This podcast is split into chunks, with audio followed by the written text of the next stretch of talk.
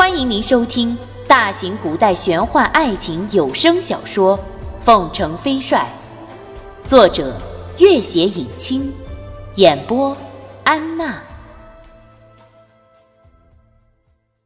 第一百二十二集，拓桑紧紧地抱住了他，君玉在这充满芬芳和露珠的拥抱里微笑出声，眼角的余光望去，远处。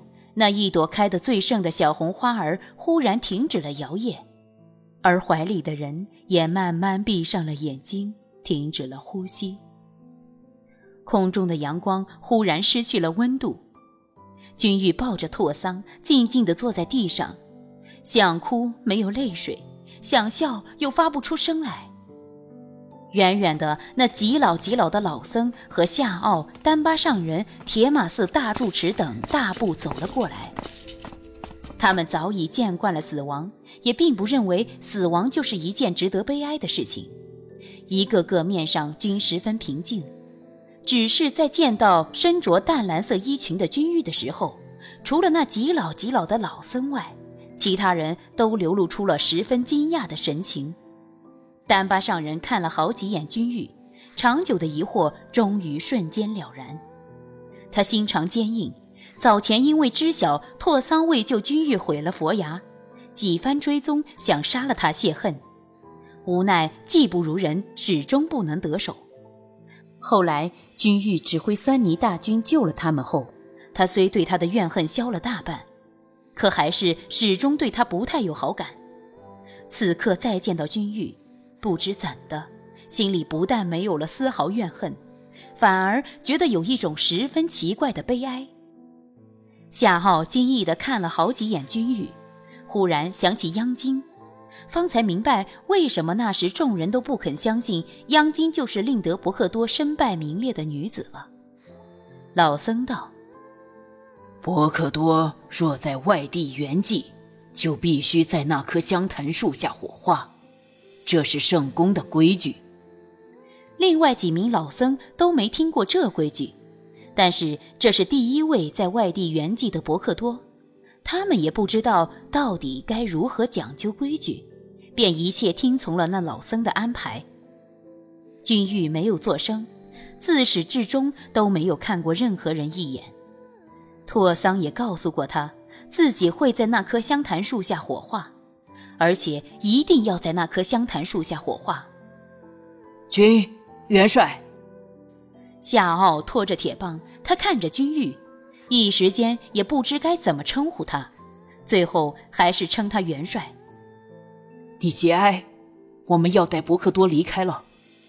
他伸手过来，君玉一言不发地将拓桑交给了他，然后默然跟在了众人身后。铁马寺的一些楼阁还在断壁残垣中冒着烟雾，在大殿空地上，砍倒的香檀树下已经架起了火堆。经历了几日的大火，香檀树早已被完全烧焦，只剩下了些黑炭一般的树桩。这是第一位圆寂在外地的伯克多，也是香檀树下的第一次火葬。老僧用一种散发出极端古怪味道的药物涂抹拓桑全身上下，然后又用了一张十分古怪的皮子，密密实实地将他全身包裹。夏奥等人从来不曾处理过在外火葬的伯克多，也不清楚那老僧究竟涂抹的是什么药物，完全插不上手，只好全由老僧一手包办。然后。君玉甚至来不及再看一眼拓桑的脸，被完全包裹的拓桑已被投入了熊熊的火海之中。拓桑，君玉发出一声撕心裂肺的惨叫，纵身扑入火海，却被那极老极老的老僧一把拉了回来。众人立刻闻到一股糊味，君玉的头发已被烧焦了小半，几乎是眨眼之间。拓桑的身影已经完全不见了，火焰越来越猛烈，不一会儿变成了一种极其异常的赤红色。众人都没有见过这样奇怪的火焰，一个个目瞪口呆。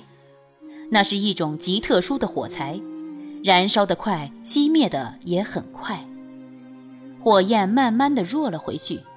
待火焰结束，他们就要带回伯克多的舍利了。已经快陷入半昏迷状态的君玉眼前一花，那即将熄灭的火焰中，忽然有一团火红的东西正向他飞来。君玉不由自主地伸出手去，立刻，那东西不偏不倚地落在他摊开的手心里。众僧大骇，围了过来。那是一朵小孩拳头般大小的火红的花儿。此刻，在明亮的阳光下，花儿晶莹剔透，散发出夺目的光彩，新鲜的似乎还隐隐有着露珠在上面流淌。佛花，这是佛花！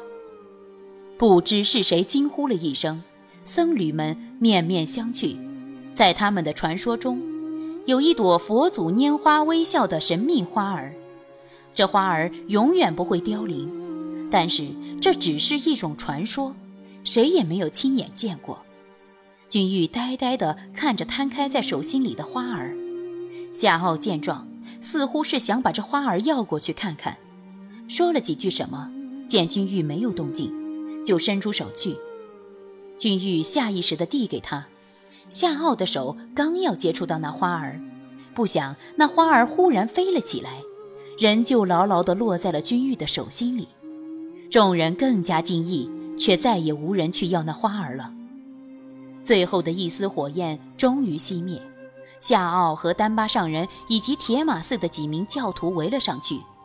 清理半晌，夏奥紧张的大叫了起来：“没有伯克多的舍利，没有伯克多的舍利！”众人的目光又一起盯住了君玉手里的那朵花儿。莫非伯克多已经变成了这花儿？众人只觉得怪异之极，他们虽然是信徒，相信佛祖的种种神秘的安排，可是又怎敢相信伯克多会变成一朵花儿？极老极老的老僧看了看那堆灰烬，喃喃道：“天意呀，天意呀！大家走吧。”众人都盯着君玉。君玉始终看着手心里的花儿，没有注意到任何人的表情。走了几步，夏傲仍不死心，回头抓了几把灰烬放在一个口袋里。路过君玉身边时，见他人痴痴呆呆的模样，不由得压低了声音：“君元帅，你多保重。”君玉似乎没有听见，也没有回答。夏傲拖了铁棒追上众人，叹息着远去了。君玉拿着花儿，漫无目的地往前走着，也不知走了多久，又走到了青海湖边的小木屋前。他默默地立在门口，门是开着的，似乎一走进去就可以看见拓桑躺在那硬邦邦的木板床上。于是他真的走了进去，却看见满屋子的空荡。待了一会儿，他又慢慢走了出来。走到那片开满小红花的草地上，在草地的两三丈远处，便是悠悠的湖水。他坐在湖水边的草地上，看着湖水里一只水鸟飞过的倒影，又看看手里那朵十分奇特的花儿，然后将花儿慢慢放在了怀里。跟在他身后的人低低叹息了一声，他看见君玉的眼里一滴一滴的水珠无声地滴入湖水里。每一滴都是红色的，红得耀眼又刺目，还带了丝淡淡的腥味。他心里大疼，上前一步，轻轻拍了拍他的肩膀，柔声道：“君玉，我们回去吧。”君玉转过头看他一眼，忽然站了起来，眼中那种刺目的红色更加深了几分。面前的这张面孔在眼前不停变换。一下变成了拉汉教三山五岳的追杀者，一下又变成了朱瑜、孟元敬、皇帝。他紧紧地握着拳头，嘶声道：“你们都想害死拓桑，你们都想他死。你们这些凶手，现在他终于死了，你们满意了吧？”有一群魔鬼闯进了心里。几千支利剑同时刺向胸口，他挥舞着拳头，发疯般的厮打面前的人。他就是所有的罪魁祸首，他就是他想马上毁灭的整个世界。那人静静地站在那里，任由他踢打抓扯，疼痛的不是他的殴打，而是心。君玉，从小到大冷静沉稳的君玉，天崩地裂也不会眉头稍皱的君玉，此刻他已经完全忘记了自己的武功，忘记了自己是一个武者。忘记了一切，只是疯子般的胡乱踢打、撕咬，毫无章法，完全如一个寻常撒泼的女子。许久，她高高的帽子完全歪斜掉了下来，脸上也有了深深浅浅的血痕，甚至宽宽的袍子都被撕扯得一条一条的。